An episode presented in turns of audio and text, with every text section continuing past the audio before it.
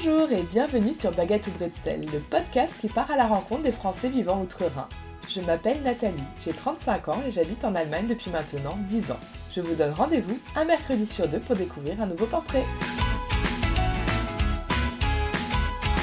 Anne-Claire commence sa carrière dans le design produit en France avant d'être débauchée pour un poste de manager à Düsseldorf. Même si l'Allemagne ne l'attire pas particulièrement, cette aventurière accepte ce nouveau challenge. Dix ans plus tard, Anne-Claire nous retrace son parcours professionnel jusqu'à sa nouvelle carrière d'entrepreneur dans la décoration d'intérieur. Elle nous parle également des différences culturelles qu'elle observe dans ce domaine entre les deux pays. Je vous souhaite une très bonne écoute. Bonjour Anne-Claire. Bonjour Nathalie. Est-ce que tu veux bien te décrire en cinq mots, s'il te plaît? Alors, euh, je suis avant tout une créative. Je suis, je pense, une, une aventurière dans le sens où j'ai pas, j'ai pas trop de problèmes à, à, être confrontée à de nouvelles, nouvelles aventures et nouvelles expériences. Euh, je suis curieuse.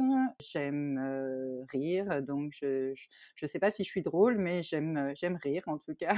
bon public. Exactement. Et puis aussi, je pense que j'aime les belles choses aussi, donc c'est vrai que j'aime le beau. Tu veux bien nous raconter ton parcours jusqu'à ton arrivée en Allemagne? Tu es arrivée en, en 2010, c'est ça? Exactement, ouais. Alors, j'ai passé mon bac en France, enfin j'ai fait toutes mes études en France, ma famille est française, donc j'ai passé mon bac en France et puis après le bac, je suis originaire moi de Tours en fait. Et donc du coup après le bac, je suis allée à Paris, j'ai fait mes études supérieures à Paris dans le design produit où j'ai été diplômée. C'est une école qui s'appelait Créapol SDI à Paris. Et puis, euh, j'ai fait un premier stage chez L'Oréal dans le studio de création. Donc, euh, j'ai commencé avec ce, ce stage-là des premières, euh, des premières expériences sur les designs de forme et compagnie. Et ils m'ont proposé après un poste fixe dans le studio. Donc, je suis restée pendant à peu près deux ans. Et puis ensuite, j'ai changé. Je suis allée dans, du, dans, une, dans une agence de, de retail qui s'appelle Malherbe Design. Maintenant, c'est une, une, grosse agence de conception de magasins, de euh, d'espace, de boutiques et tout. Et euh, euh, j'ai été missionnée pour euh, développer les corner shops Dior sur euh, certains magasins dans le monde en fait. Donc super intéressant et très bonne expérience avec beaucoup de, beaux produits, de beaux matériaux. Enfin c'est là que j'ai appris à, être vraiment sensibilisée aussi aux matériaux, de ce qui se passe dans les dans l'intérieur aussi parce que j'avais la chance de, de, pouvoir les utiliser. Et puis c'est pas qu'on avait nos budgets, mais c'était beaucoup plus possible pour ce genre de marque de luxe. Et puis une exigence qui était assez élevée. Il y avait une présentation à, Bernard Arnault toutes les semaines, donc on n'avait pas le droit à l'erreur. Donc vraiment, ça m'a appris plein de choses. C'était dur, mais c'était super intéressant. Et, je crois que j'oublierai vraiment jamais tout ce que j'ai appris là-bas. Ensuite, j'ai eu envie de revenir au packaging parce que donc j'étais chez L'Oréal, j'étais pour le packaging, les produits, les, les, flacons, que ce soit en, make-up ou alors en, en soins ou voilà. Et donc donc, j'ai intégré le groupe donc LVMH au sein de Sephora dans le studio de création où là, je suis restée de 2000 2004 à 2008. Et là, dans le studio, ben, j'ai, je me suis spécialisée dans le graphisme parce que je faisais design produit. Ma formation, c'était vraiment de la forme. Donc, pouvoir concevoir aussi du mobilier ou des choses comme ça. Et le graphisme, tout ça, je l'ai appris là-bas, enfin, pendant, que, pendant cette expérience-là. Et ça m'a beaucoup plu. Donc, j'ai fait ça pendant quatre ans. Une super équipe. C'était hyper dynamique. C'était très bien. C'était à Paris, à Boulogne-Billancourt. Et suite à ça, bah, je pouvais plus trop évoluer, en fait, au sein du, du studio de création parce que l'équipe était assez petite quand même. Et euh, j'ai décidé de faire une année euh, sabbatique en Australie pendant un an. Et euh, bah, en Australie, j'ai bah, voyagé, mais j'ai pu utiliser avec mon visa, on était autorisé à travailler pendant six mois. Et j'ai pu travailler dans une petite entreprise familiale qui s'appelle Mirenes, qui vend des produits, enfin qui produit des produits cosmétiques en fait, soins et maquillage. Et donc moi j'ai été recrutée pour pouvoir développer des gammes gamme de produits, de packaging, de graphisme, de forme, de coffret, de voilà. Donc tout ce que je faisais moi chez Sephora pour cette pour cette marque-là, qui est australienne, qui est maintenant et qui était une toute petite entreprise quand j'y étais en 2000 donc 9, 2008, 2009 et et maintenant qui est vendue chez Sephora. Enfin c'est devenu vraiment une, très grosse boîte. Et quand je suis revenue à la fin de, cette année-là, fin 2009, Douglas à Düsseldorf m'a proposé de prendre la direction du, du, studio de création de la marque propre Douglas à Düsseldorf. Ah oui, intéressant. Et d'ailleurs, c'était quoi ton rapport avec l'Allemagne et avec l'allemand à cette époque? Alors, déjà, la première chose, je ne savais même pas où était Düsseldorf en Allemagne. pour vous dire que j'étais vraiment pas du tout connectée. Après, l'allemand, c'était pas du tout mon. Enfin, moi, je me voyais vivre dans des pays latins. J'adore l'Italie. J'y ai vécu un peu. Je parle italien. C'était vraiment ça plutôt, moi, qui me bottait bien. Là, je me suis dit, mais pourquoi l'Allemagne? Enfin, qu'est-ce que. Tout ça sort? Bon, oh, j'avais fait j'avais fait allemand LV2 au lycée, au collège et au lycée, mais comme on a toujours dit, c'était fortement encouragé par les parents parce que, bah, en gros, c'était, voilà, on nous disait, c'est comme ça, tu seras dans les meilleures classes, voilà, mais c'était vraiment pas la langue que j'adorais. Et je suis arrivée en Allemagne, je parlais après pas du tout un mot d'allemand. Enfin, déjà ce que j'avais, j'avais très peu appris d'allemand, et puis je m'étais pas forcée à le retenir. Donc c'était pas du tout mon truc. Et donc je me suis dit bon, ben allons-y alors. Mais et j'ai, enfin ce qui était génial, c'était que tout de suite, j'ai vu aussi qu'avec l'anglais, je revenais d'une année en Australie, donc l'anglais me posait pas du tout de soucis. Euh, qu'avec l'anglais, l'Allemagne, c'était pas du tout un problème. C'est pas comme en France où je pense si on parle pas français du tout, euh, là il faut s'y mettre absolument tout de suite parce qu'avec l'anglais, à part dans des grosses boîtes ou peut-être plus sur Paris, mais euh, pour évoluer dans la, la, culture ou alors même dans des petits commerces et compagnie, c'est vraiment compliqué. Oui, après j'imagine que tu étais quand même ouverte pour aller vivre à l'étranger, non? Euh, Oui, bah enfin je me suis jamais dit il faut absolument que je, vive à l'étranger. Mes parents euh, ont jamais vécu à l'étranger, donc c'était pas forcément culturel dans notre famille en fait de faire comme ça. Mais j'ai toujours adoré euh, découvrir des nouvelles cultures, des nouvelles langues, voyager. Je dirais que même maintenant, là pour le moment, euh, voilà, je suis, en, Allemagne très contente, mais que encore une fois, c'est pourquoi pas plus tard partir quoi. T'as dit oui tout de suite ou t'as quand même un peu hésité? Ouais, j'ai dit, oui assez vite parce que je me suis dit bon, je suis pas vraiment réinstallée à Paris. J'avais plus mes meubles puisqu'il y avait tout le déménagement qui avait été fait. Quand je suis revenue d'Australie, je n'étais plus avec le petit copain avec qui j'étais partie en Australie. Donc du coup, tout ça, ça faisait que j'étais toute seule. j'avais rien de, j'ai pas de déménagement à faire. Au contraire, il fallait que je m'installe en, en, France. Enfin, donc bon, je me suis dit c'est maintenant ou jamais. Allons-y. Et puis bah pourquoi pas. Au pire au pire, c'est pas grave, je reviendrai, c'est pas loin non plus l'Allemagne. Et encore une fois, je me suis toujours, enfin, j'ai toujours été ouverte à ce genre d'expérience, de, de, voyager, d'avoir des nouvelles. Enfin, je me suis toujours dit pourquoi pas, on verra bien. Et puis, et puis, bah, tant mieux parce que ça a toujours été en plus super positif. Je crois qu'il faut s'attendre à rien, comme ça, on n'est pas déçu. Tu as travaillé chez Douglas pendant combien de temps alors? Alors j'ai travaillé chez Douglas pendant un an et demi et ça s'est euh, arrêté assez rapidement parce que on avait été plusieurs personnes à être débauchées de chez Sephora pour constituer cette équipe et il y avait aussi d'autres Français qui venaient pas forcément de cette boîte-là, mais voilà où on s'était retrouvé, c'était une équipe vraiment nouvelle pour euh, une partie de Douglas en fait avec cette marque propre qui était quand même assez récente en fait de vraiment créer une équipe pour développer tous ces produits-là au niveau marketing, développement production et compagnie et création du coup. Et en fait, en 2011, je crois, il y a des fonds américains qui ont acheté cette partie-là en fait de Douglas. Et comme c'était trop récent pour avoir des retours par rapport aux ventes, ils ont dit non non, bon, on arrête tout de suite, ça marche pas. Alors qu'en fait, il y avait rien qui était qui était sorti à l'époque. Donc du coup, on arrête. Hein. Donc bah, la, la, voilà, toute l'entité de marketing de la marque propre et tout, ça est arrêté. Et et moi, entre-temps, bah, j'avais rencontré mon futur mari en Allemagne. Donc du coup, c'est vrai que là, la question, c'était autant quand je suis partie, je me suis dit, je reviens y a, enfin, si ça me plaît pas et tout, c'est pas grave. Après, une fois que j'ai rencontré mon futur mari là, suis dit, bon, bah mince, maintenant je suis là, je parle toujours pas allemand parce que je suis arrivée donc avec mon anglais, qui, ce, qui, posait absolument pas de problème. En plus, chez Douglas, euh, enfin, tout le monde parlait anglais, les réunions se faisaient en anglais et tout, donc il y avait vraiment aucun souci. Mais là, au bout d'un an et demi, euh, je me suis dit, bon, je peux me remettre moi un peu en freelance dans mon domaine, mais là, par contre, je crois qu'au niveau de l'anglais, bah, il y a un moment, il va y avoir de la limite, quoi, parce que surtout dans mon, dans mon milieu, il y a d'abord la prise de briefing, mais après, il y a souvent des brainstorming, comme ils disent, donc vraiment de faire des réunions où les idées fusent, il faut quand même, enfin, faut pas avoir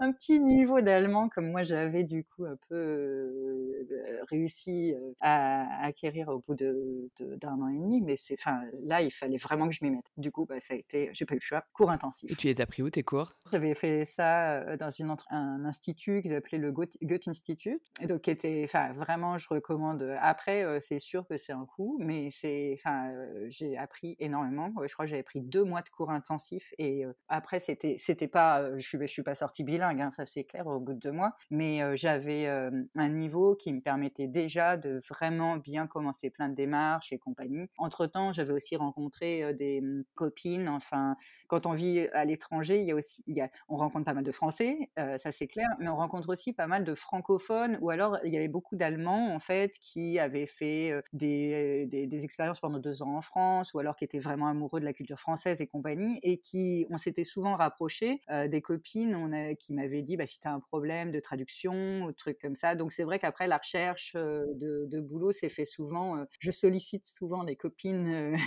pour relire les courriers ou les choses comme ça, surtout pour les, démarches de, de recherche d'emploi. Quoi. Donc, donc là, après Goethe Institute, c'est vrai que ça m'avait bien lancé, mais j'en ai repris après, plus tard, enfin au, fil de... Là, ça fait dix ans que je suis, je suis ici, j'en ai repris rien que l'année dernière, voilà, parce que déjà, moi, j'avais besoin de remettre à niveau. Et puis, le, le, souci aussi, c'est qu'en vivant ici, sur place, on apprend plein de choses tous les jours, de, nouveaux, du, vocabulaire, de la grammaire tout seul et tout. Sauf qu'il y a un moment, on ne comprend pas forcément puisqu'il n'y a pas de règles en fait et ça manque. Enfin, moi, il y avait un moment l'année dernière, je me dit, il faut des règles et puis il y a des trucs administratifs, je peux pas les faire. Donc c'est aussi pour ça qu'il y, a eu des fois où je me suis dit, bon, là, on refait une petite session de cours, puis, euh, puis ça rafraîchit un peu et c'est bien quoi. Tu l'as pas encore dit, mais ton mari n'est pas allemand, c'est ça? Non, pas du tout.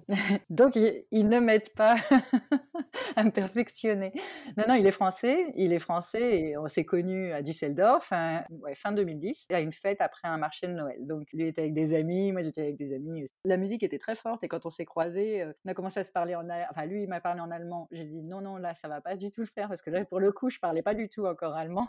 et puis il s'est mis à parler en anglais parce qu'on n'arrivait pas à comprendre avec la, musique qui était hyper forte, euh, on n'entendait pas l'accent et voilà. Et il y a un moment où euh, on a compris, enfin on a dit ah bon t'es français? Ah bah oui et, et, là mais ça a duré, enfin ça a bien duré une petite demi-heure de conversation. Et donc ton mari à l'époque il travaillait déjà en Allemagne, il y vivait et il s'y plaisait alors Oui, il, se plaisait bien. Et puis, bah, je pense qu'il avait un réseau d'amis de, dans, le, enfin, dans le boulot. Voilà. Après, un peu comme, je pense, maintenant, on est toujours dans le même genre de mentalité, mais de se dire, pour l'instant, c'est bien, donc on est content. Et il était dans cette mentalité-là aussi, de dire, ah, bah, je reste puisque ça me plaît bien. Après, si il y a un truc qui vraiment me plaît pas, ou alors me manque, ou alors m'intéresse plus ailleurs, et ben, pourquoi pas, ça sera envisagé, quoi. Mais sans, sans se dire, on va tout de suite changer pour un oui ou pour un non, d'être un peu flexible, mais que lui était bien, voilà. Et je pense que c'est bien qu'on se connu ici parce que moi, je, me sens, j'ai moins le poids sur les épaules de me dire c'est moi qui l'ai traîné ou alors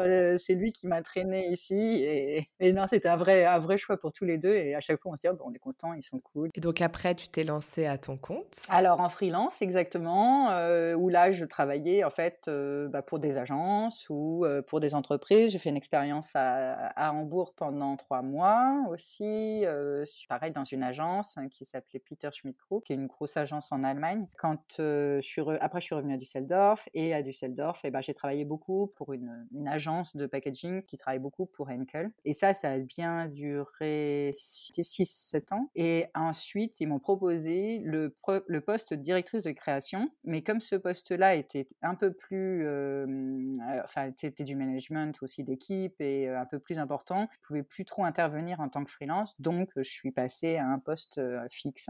Ça, ça c'est vrai que c'est arrivé à un moment où moi, je commençais déjà à mettre dans la décoration d'intérieur parce que ça me plaisait, ça m'a toujours plu la décoration d'intérieur. Et je me suis, j'ai commencé avec des petits projets à droite, à gauche. Et là, après, j'ai pris ce poste fixe en me disant, je continue la décoration d'intérieur. Sauf que c'était compliqué quand même parce que c'était des, c'était une ambiance d'agence et l'ambiance d'agence, c'est déjà, c'est vraiment compliqué. C'est des gros horaires. C'est, c'est, c'est pratiquement impossible de, faire autre chose à côté et, de, se développer. Quoi. Et donc à côté, tu développes, essayais de développer déjà euh, ton activité de décoratrice d'intérieur, mais est-ce que tu avais déjà eu des petits contrats ou est-ce que déjà tu, euh, tu conseillais des amis ou de la famille euh? Alors en fait, c'est arrivé parce que entre temps, avant, avant cette expérience en fixe en agence, j'ai eu deux enfants. Donc deux enfants où j'ai eu, comme on a en Allemagne, ce qui est génial, c'est le, le, congé parental allemand qui durait un an. Et en fait, moi, pendant ces années, pour chacun de mes enfants, j'ai fait pas mal de choses bah, chez moi même, et voilà. Et ça a intéressé, bah, ne serait-ce que des copines qui me disaient, ah bah tiens, je, tu voudrais pas faire ça chez moi, cette pièce-là, voilà. Et en fait, petit à petit, c'est un peu venu comme ça. Et un jour, il y en a une qui m'a dit, bah non, bah, t'en fasses quelque chose. Et, et, puis même, ça nous intéresserait. Enfin, donc je me suis dit, bah pourquoi pas Moi, j'ai toujours voulu faire ça. Je m'étais lancée dans ces études-là parce que j'adorais la décoration intérieure et l'architecture intérieure, mais on m'avait dit, tu auras plus de débouchés en commençant par le design produit et tu pourras revenir toujours peut-être plus tard vers la décoration intérieure ou l'architecture intérieure, ce qui sera plus compliqué en faisant l'inverse en fait. Donc du coup, j'ai toujours eu ce goût bah, pour, pour l'architecture, l'architecture intérieure et donc la décoration. Et donc du coup, bah, mmh, j'avais fait un peu des projets dans, des habitations de la famille, de des amis, voilà, à droite à gauche. Et je commençais à, pas, je pouvais pas en vivre, hein, c'était pas du tout assez assez, important. Mais je, me, je commençais à y penser sérieusement en me disant, bon, bah là, il faut faire quelque chose de plus sérieux, puis de le proposer à d'autres personnes, même à ceux que je connais pas, et d'essayer d'étendre le réseau, quoi, parce que ça me plaisait beaucoup. Donc, tu as démissionné de l'agence pour te consacrer à 100% dans la décoration d'intérieur, alors? Exactement. C'était trop compliqué, là, de, de gérer ça en parallèle. C'était vraiment plus les enfants, et enfin, c'était, il y avait y a beaucoup trop de choses à, à gérer, et puis, bah, c'était, le but, c'était pas de se stresser avec des journées impossible à, remplir et enfin justement à, faire. Donc du coup, ça s'est terminé cette expérience en mars. Donc juste au, je crois trois jours avant le confinement. Donc c'était pas du tout prévu, mais donc juste avant. Et puis bah là, j'ai commencé assez rapidement à développer mon site internet parce que je pense que c'était ça qui pouvait en premier montrer aux gens ce que j'allais faire. Donc tout a été assez vite puisque il y avait quand même le confinement. Donc il y avait comme tout le monde, les enfants à la maison pour ceux qui avaient des enfants, les, miens étant assez petits, alors encore plus à l'époque puisqu'ils avaient 4 ans et 6 ans, enfin c'était c'était un peu c'était un peu rock'n'roll des fois, mais c'était quand même, disons que ça, ça, a permis de moins tergiverser et que les choix ont dû se faire rapidement, peut-être sur beaucoup de choses, sur le, le, site internet, sur la prise de décision de plein de choses. Et l'été, en fait, en juillet, je me suis dit bon bah là il il me manque quelque chose pour être vraiment autonome aussi. C'était et c'est là que j'ai repris des cours d'allemand administratif en fait, euh, qui s'appelait le B2 für Beruf en fait, le, niveau B2 pour le boulot et d'avoir vraiment euh, pour euh, plus de choses. Alors je peux pas encore tout faire, tout faire. Je fais pas mon bilan comptable ou des choses comme ça. Ça m'a beaucoup aidé et puis ça permet d'être moins coincé parce que quand moi quand je ferme la porte de chez moi, on est en France. Enfin, mon mari est en français.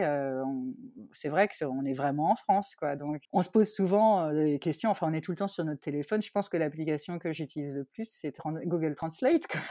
Mais bon, c'est pas grave, hein, parce que plus petit à petit, c'est de mieux en mieux. Et, quand on me dit, ouais, il faut 20 ans avant de parler vraiment bien allemand, je me disais au début, bah quand même, bah, là maintenant, effectivement, j'en suis qu'à 10 ans, je peux pas dans un univers allemand c'est vrai que c'est long, quoi. Enfin, mais c'est pas grave. Pour le moment, là, là, c'est bon. Parce que le niveau que j'ai me, convient déjà.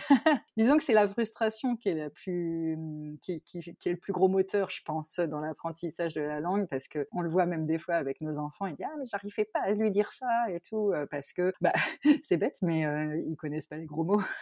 Donc je dis pas qu'on est exemplaire, parce que je pense qu'ils doivent en connaître en français malheureusement grâce à nous. Mais c'est, enfin, c'est c'est vrai que je, dis, enfin, je dis aux enfants, bah oui, je, comprends la frustration de ne pas pouvoir tout dire et des fois de pas pouvoir dire spontanément un truc qui aussi vite qu'un natif parce que ça, ça, voilà, je, je, le vis moi aussi pour certaines choses. Parce que tes enfants, ils sont nés, ils ont grandi en Allemagne, mais tu as l'impression quand même que c'est le français qui domine? Je pense que culturellement parlant, oui, parce que oui, oui, je pense, ouais, parce qu'on parle, en, pourtant on essaye, on a aussi des livres même pour eux en, allemand et tout, mais on a beaucoup beaucoup de livres plutôt en, français, même des histoires audio, ils adorent ça, tout de suite c'est en français. Moi j'écoute plutôt la radio euh, en français, euh, malheureusement, euh, ou alors s'il y a un petit copain en France ou un petit cousin qui prête un DVD ou un truc comme ça, c'est en français. Enfin, comme ils sont dans une école allemande, est-ce que ça vous fait peur de pas pouvoir les aider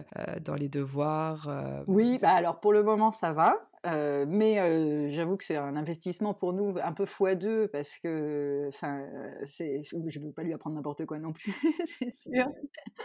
Même les, les, les, articles, quand il dit c'est derdi ou das, oh là, alors attends.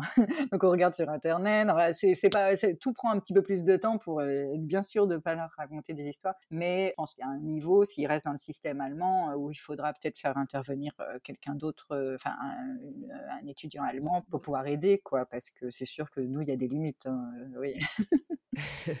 Donc là, tu avais quitté l'agence pour te consacrer à la décoration d'intérieur. Donc comment tu t'y es pris alors pour te lancer? J'ai commencé mes cours en juillet. En fait, j'ai fait toute ma partie. J'ai vraiment commencé le chômage entre guillemets le, en début juillet. Donc toute enfin, entre le moment où, je suis partie et le début juillet, j'ai fait vraiment fait le site internet, tout le côté vraiment identité en fait de, de, ce que je voulais montrer, les cartes de visite et compagnie. Et puis surtout mon site internet, c'était pareil. là, je l'ai traduit en fait. je voulais le faire aussi en allemand. Jusqu'en juillet, c'était ça. Et après, je me suis mise sur les cours d'allemand. Qui donc j'ai fait toute la recherche aussi parce que c'était pas si simple que ça de trouver le bon le bon institut. j'avais en fait j'avais un niveau à un moment où on me disait bah tu fais partie un peu de n'importe. Enfin, on m'avait dit tu vas faire le C1. Tu alors je disais bah non non non j'ai pas besoin de ça. Moi je, je veux pas ça. Je veux reprendre des bases. Et, et donc c'était compliqué de me mettre dans un niveau. Du coup j'ai eu des cours particuliers et ce qui était super parce qu'il y a un moment, tu as un, niveau qui est pas du tout comme quelqu'un qui a suivi B1, B2. Et donc, du coup, c'est, j'ai pris mes cours, ça n'a commencé que fin août et j'ai passé mon examen fin octobre. Et après, j'ai, donc ça, c'était vraiment l'intensif, je pouvais pas faire autre chose parce que c'était vraiment tous les jours, quoi, toute la journée. Et puis après, à la fin de l'année, j'ai fait quoi? J'ai fait, ah bah oui, j'ai fait un, je voulais transformer en fait mon chômage hein, qui me restait. On peut faire ça en Allemagne avec, tu construis un business plan et tu le soumets au, au, pôle emploi en fait allemand et qui te transforme en fait les indemnités chômage en ce qu'ils appellent Zuschuss en fait, un, soutien des indemnités en fait, je sais pas comment ce serait en fait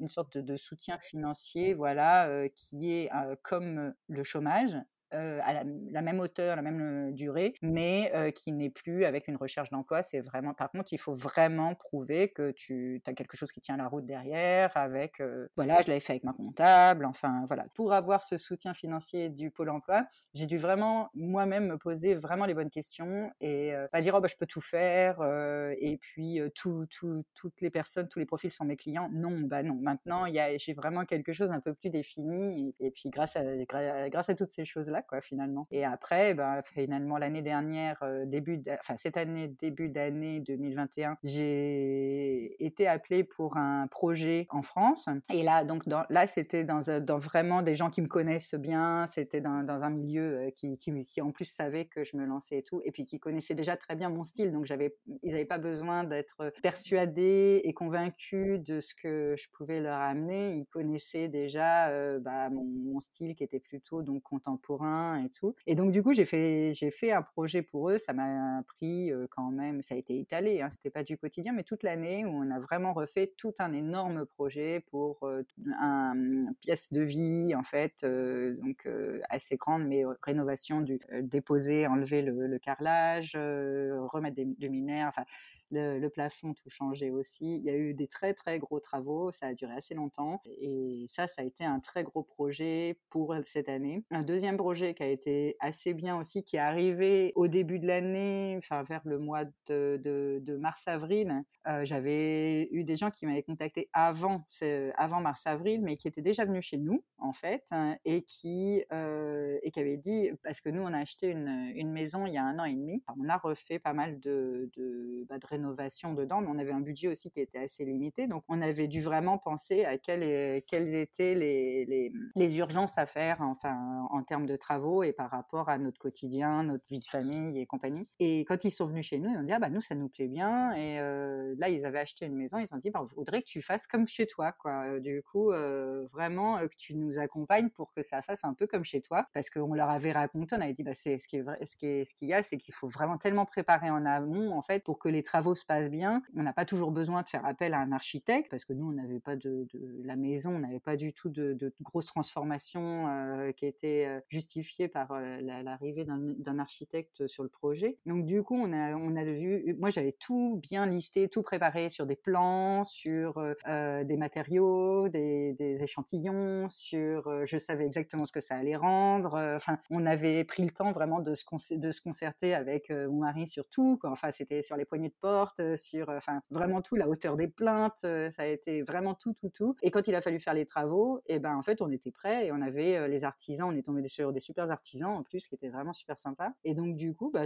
enfin, ça a été assez rapidement. Et quand on l'a raconté à ces personnes-là qui étaient venues, qu'on avait invitées, qui sont devenues des amis, et c'est, enfin, c'est vrai qu'ils ils, ont dit, bah, enfin, nous, c'est un peu dans le même genre de choses, quoi, qu'on a envie que ça se passe. Et, et donc, donc, moi, j'avais pas forcément envisagé aussi de travailler dans ce sens-là, c'est-à-dire d'aider les gens à faire ce, ces travaux-là lors d'un achat et compagnie, sans que ce soit une prestation, encore une fois, d'architecte, puisque je ne suis pas du tout architecte, mais ça les a bien aidés et ils sont contents du résultat. Et là, maintenant, moi, je, le propose notamment dans mes offres parce que je me dis, bah, apparemment, il y a d'autres personnes aussi qui me disent, bah, c'est, oui, c'est intéressant, ça nous permet d'avoir un soutien, c'est un accompagnement, en fait, vraiment, et puis d'avoir après une feuille de route, et ça permet de faire faire des devis, ça permet d'avancer beaucoup plus vite et puis de se poser des questions vraiment en amont, quoi.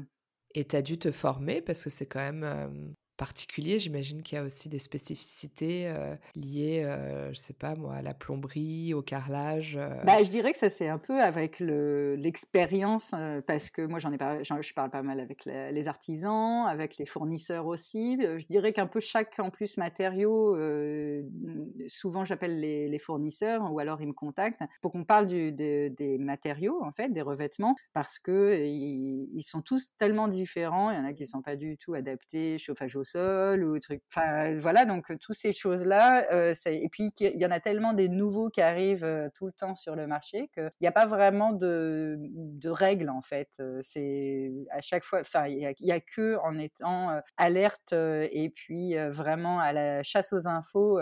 moi c'est ça, je pense que là entre les recherches de ce qui se fait sur le, le marché et compagnie, plus toutes les choses techniques que j'essaye d'apprendre régulièrement, c'est ça me prend beaucoup de temps. C'est ça qui m'intéresse aussi, mais je pense que c'est aussi l'avantage que peuvent avoir les personnes en fait en se tournant vers quelqu'un bah, comme moi ou alors un, autre professionnel. C'est vraiment toute cette veille en fait qu'il y a et qui est constante, qui est faite en fait tout le temps et on est on est à peu près sûr d'avoir. moi je connais pas tout, mais je je sais où me renseigner en tout cas pour avoir les bonnes les bonnes réponses pour ce que demandent les clients.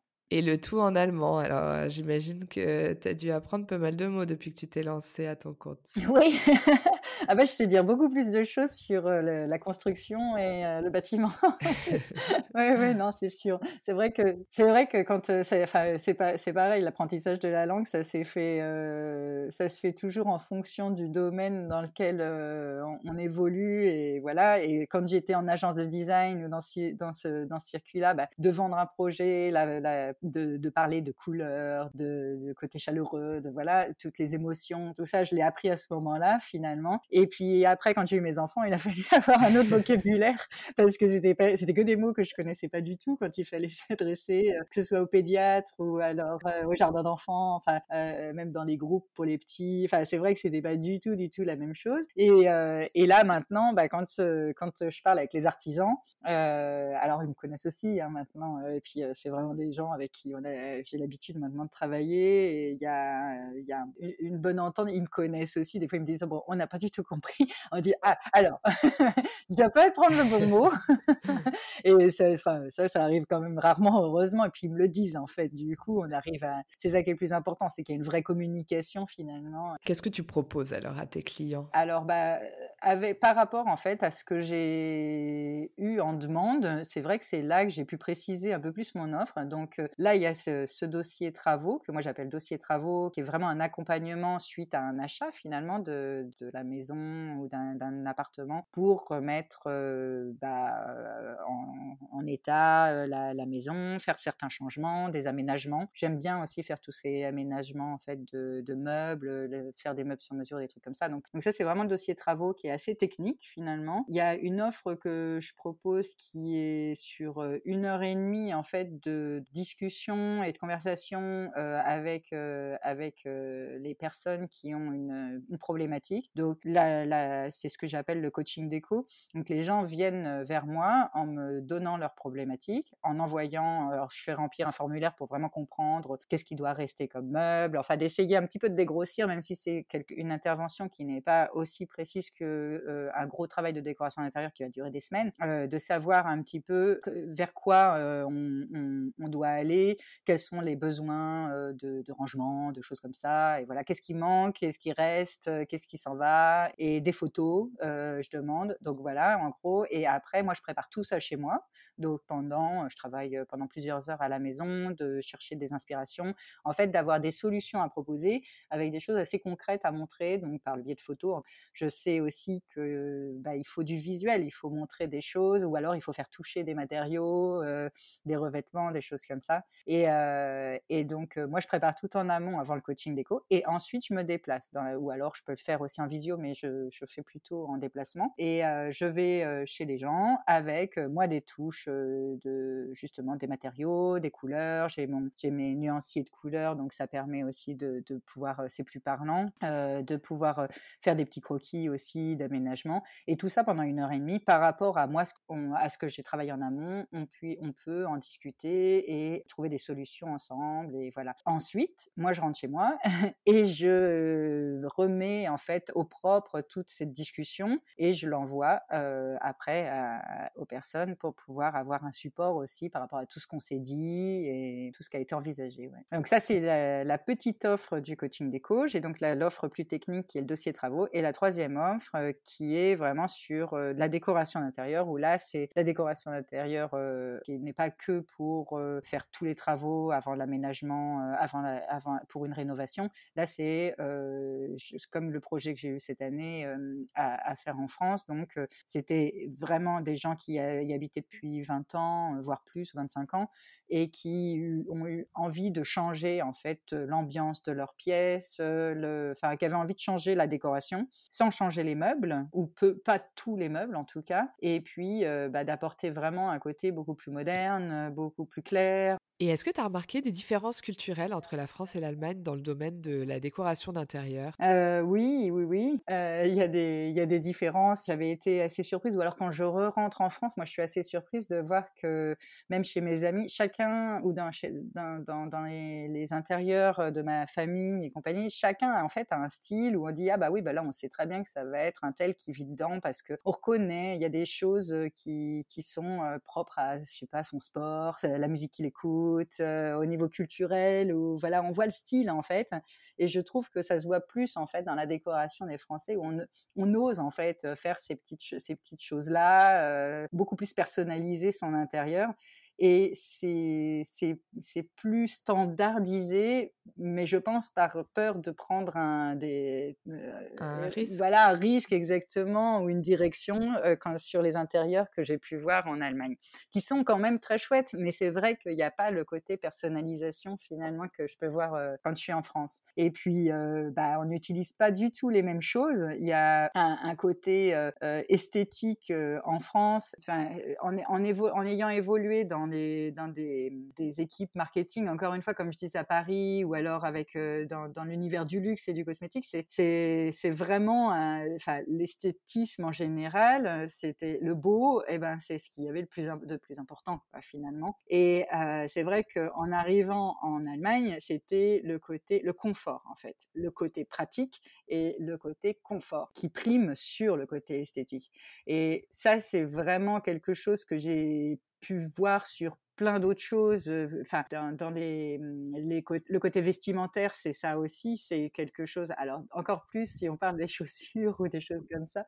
Les talons versus les Birkenstock. oui, exactement. C'est tout à fait ça. C'est vraiment. Et puis, je pense que le côté talon, par exemple, il y a certaines personnes en Allemagne qui doivent se dire mais pourquoi Enfin, mais pourquoi ils se font du mal à ce point-là? Et, alors que moi, si je rentre en France et que on me dit non mais quand même les Birkenstock oh, mais il voit pas que c'est pas beau, enfin, et que c'est vraiment rigolo parce que chacun a son point de vue et, en fait, moi du coup, en vivant ici, je pense que j'ai compris certaines choses de la culture allemande et que du coup, quand je rentre en France, je dis bah oui, mais non, non, mais en fait, il faut le voir autrement. mais c'est vrai que c'est enfin, comme ça en général, le côté oui pratique ou alors pour s'habiller, le match aux œufs, là, les fameux les trucs pour les enfants ça, c'est vrai que c'était quand je rentrais en France, c'est les fameux, c'est comme des pantalons de ciré, en fait, on dirait des, combinaisons de pêche pour enfants, en on dirait, et que c'est hyper pratique parce que du coup, pour le coup, ils sortent partout, ils peuvent faire ce qu'ils veulent, et puis bah, les fringues en dessous sont encore nickel, donc ça c'était bien. Mais c'est vrai qu'en France, moi, à chaque fois, on me regardait avec des grands yeux, genre mais pourquoi tu lui fais ça, quoi? Enfin, c'est horrible, pauvre enfant. Et enfin, c'est vrai c'est voilà, c'était et c'était comme ça au niveau pour les des, intérieurs. Je trouve que c'est c'est dans le même dans le même sens le côté esthétique et pratique. Donc euh, voilà, le petit côté, le petit canapé qui est super sympa, euh, peut-être euh, un peu trop design entre guillemets, donc que un côté esthétique. si on peut pas s'allonger dedans, donc limite le mettre, on m'a dit, il me faut un convertible pour que quand on regarde la télé en famille, on met la version lit pour pouvoir regarder la télé dans le lit. donc et alors je sais, j'avais jamais vu ça avant, mais et puis il y a tous les, trucs culturels. Alors par rapport au dossier travaux, par exemple, je dis attention, on fait le plan électrique, donc on est en train de rediriger les, les câbles électriques. Donc il faut la petite prise, je, je leur dis souvent, la petite prise pour les appareils électriques près de la table de la salle à manger, comme l'appareil à crêpes ou l'appareil à raclette. Il faut, pas que ce soit trop loin. et puis il y a la, petite table apéro. Il n'y a pas forcément des tables toujours basses dans le salon en Allemagne, donc nous, en France, c'est la table apéro ou la table pour prendre le café. C'est vrai que c'est, enfin, je, je, connais peu d'intérieurs qui n'en ont pas. Et puis, non, il y a plein de choses. Ou alors en Allemagne, il y avait un truc qui, au début, je me suis dit, ah, c'est marrant. Ils ont premier que je vois, ah bah tiens, ils ont ça, ils ont ça. Ah, bah, et puis eux aussi. Puis en fait, tout le monde a ça. Le fameux petit meuble à l'entrée où tout le monde met ses chaussures dedans, mais ouvert en fait, avec des barreaux en fer. Là, le, truc qui vient de chez Ikea, ça, c'est tout le monde là, je pense.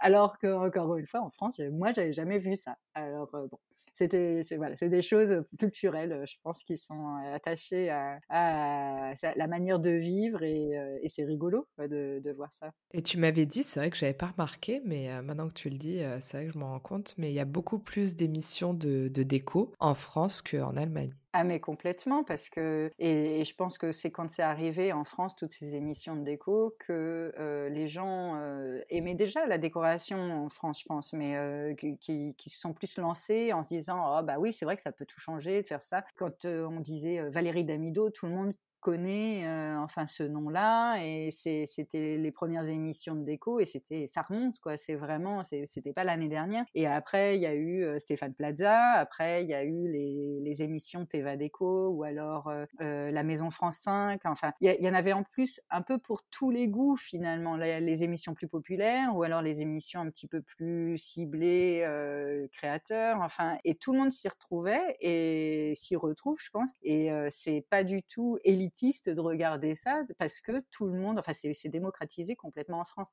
En Allemagne, moins, je pense. Enfin, vraiment, je connais, moi, je connais pas d'émissions de, de, de, télé sur, sur la déco comme ils font eux en France, quoi, finalement. Est-ce que tu as une anecdote à nous raconter? Alors, je sais pas si c'est vraiment une anecdote, mais par contre, c'est quelque chose qui m'a surpris longtemps et j'ai mis du temps à vraiment m'y mettre. C'était le fait de tout le temps enlever ses chaussures, justement, quand on rentrait chez quelqu'un. Moi, je l'avais jamais vécu comme en, en, France. Même quand je rentre en France, du coup, maintenant, je sais plus s'il faut marcher sur la pointe des ah pieds ou avec les chaussures. c'est vrai qu'ici, par contre, on enlève tous les chaussures à l'entrée. Tout le meuble à chaussures. Tout le meuble, exactement, l'étagère. Mais que ici, je pense que c'est clair. Du coup, il y a beaucoup plus de tapis, il y a beaucoup plus de choses qui ne craignent pas avec les chaussures. Euh, mais euh, ça, ça m'a toujours un peu surprise et je pense, je peux pas dire que je suis passée à 100% vers le côté sans chaussures ou et enfin je suis dérangée quand je vais partout avec mes chaussures dans une maison en France et en même temps il y a des moments où moi-même ça me dérange si je suis invitée que je me suis fait toute belle et tout et qu'il faut que je me retrouve en chaussettes et que ah oui. toute la soirée. Des fois mais ils ont les chaussons pour les invités je sais pas si tu as déjà vu des pochettes en tissu où il y a des, des, chaussons pour donner aux invités. ah, alors j'en avais vu mais sur des trucs de déco pas chez des gens mais dans des trucs de déco, j'avais vu. Moi, je les ai, hein, ça y est. Ah, ça y est Et oui, chacun a droit à ses chaussons quand ils viennent. Ah, c'est bien ça, parce qu'au moins, t'as pas trop... Bah non, mais c'est vrai qu'en en France, euh, enfin, je sais pas toi, mais moi, je, je, je, je, trouve que les gens regardent plus leurs chaussures quand même. Hein au quotidien, moi-même, on enlève les chaussures, surtout avec les enfants qui ont des chaussures qui peuvent avoir de la terre et tout. Ça, je trouve ça très bien. Je trouve ça génial parce que la maison est quand même beaucoup plus clean longtemps. Mais euh, quand on est invité, bon, moi, du coup, quand j'invite les gens chez moi, je dis gardez vos chaussures, euh, on fera le ménage demain. Mais euh, et puis ça dure une soirée, quoi. Sauf s'il y a des enfants où là, on dit bon, bah, les enfants, enlevez vos chaussures parce que vous allez monter et aller dans les chambres et tout. Mais c'est vrai que j'arrive pas encore à faire complètement, à faire le passage complet. Et alors, bon, même si je pense avoir la réponse, mais baguette alors Ouais, je suis, je suis quand même très baguette. Je suis baguette et en même temps, j'aime bien, en fait, j'adore vivre en Allemagne. J'aime bien vivre à l'étranger en général, mais j'adore vivre en Allemagne parce que je trouve ça euh, intéressant. Il y a plein de trucs à apprendre et tout. Mais euh, ce que j'adore, c'est aussi essayer de retrouver des choses de ma culture ici, euh, mais que on en ramène comme tout Français qui revient de France, des petites choses qui nous plaisent pour les retrouver pendant l'année, à manger ou voilà. Mais je enfin, je suis contente de trouver des choses de ma culture de, de la culture allemande ici, et puis un petit bretzel de temps en temps, quoi. voilà. Et qu'est-ce que tu aimes particulièrement en Allemagne? Qu'est-ce que j'aime en Allemagne? En nourriture ou en... à vivre? Ouais, parce que c'est vrai qu'il y a 10 ans en arrière, tu n'aurais jamais pensé vivre en Allemagne, tu n'avais pas d'affinité non plus avec la langue, et puis finalement, c'était une bonne surprise, tu t'y plais. Pour, alors, des, des, choses, je pense que ça fait... Enfin, je connais personne qui peut dire le contraire. Déjà, la tolérance par rapport à la langue, justement. Moi, j'ai quand même pu vivre deux ans sans parler allemand, je parlais que anglais, et j'ai toujours rencontré plein de personnes et le peu de choses que je disais en allemand, les gens étaient hyper euh, encourageants. C'était, enfin, j'ai toujours trouvé qu'il n'y a pas eu de moquerie. Euh, enfin. Et, finalement, les moqueries sur la langue allemande que j'avais par rapport à mon niveau, ça venait plus de français que d'allemand, et pas du tout. Enfin, les Allemands, ils étaient euh, toujours à dire non, c'est super, c'est vachement bien et tout. Donc ça, ça m'a beaucoup aidé. Ça, j'ai trouvé ça génial. Euh, ce que j'adore aussi, c'est pas de critique finalement. Il y a un, côté où euh, ils, vont pas critiquer quand quelqu'un est parti d'une pièce, et ça, ça m'avait vraiment surpris au début où je pensais que c'était tout le monde qui faisait ça en fait. Ouais, j'avais pensé à ça, ok. Ah oui, non, vraiment, le côté pas de jugement et tout, j'ai trouvé.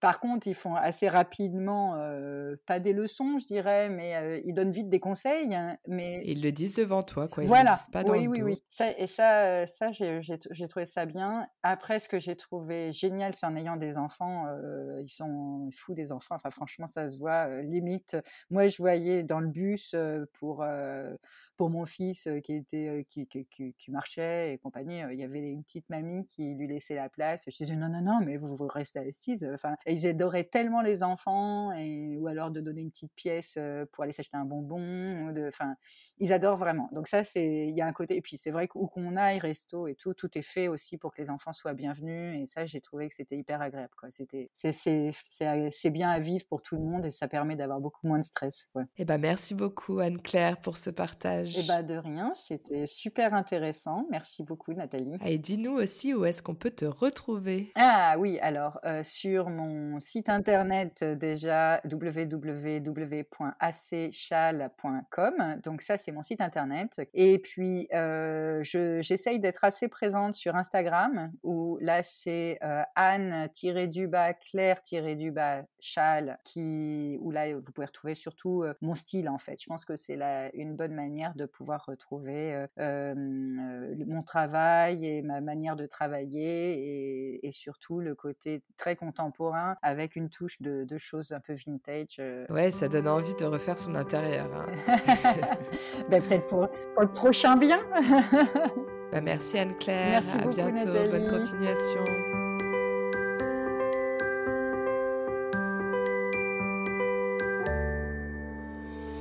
J'espère que ce nouveau portrait vous a plu. Vous pouvez soutenir ce podcast en lui attribuant 5 étoiles sur Apple Podcast ou en vous abonnant via la plateforme d'écoute que vous utilisez. Merci pour votre soutien et à bientôt. Tchuss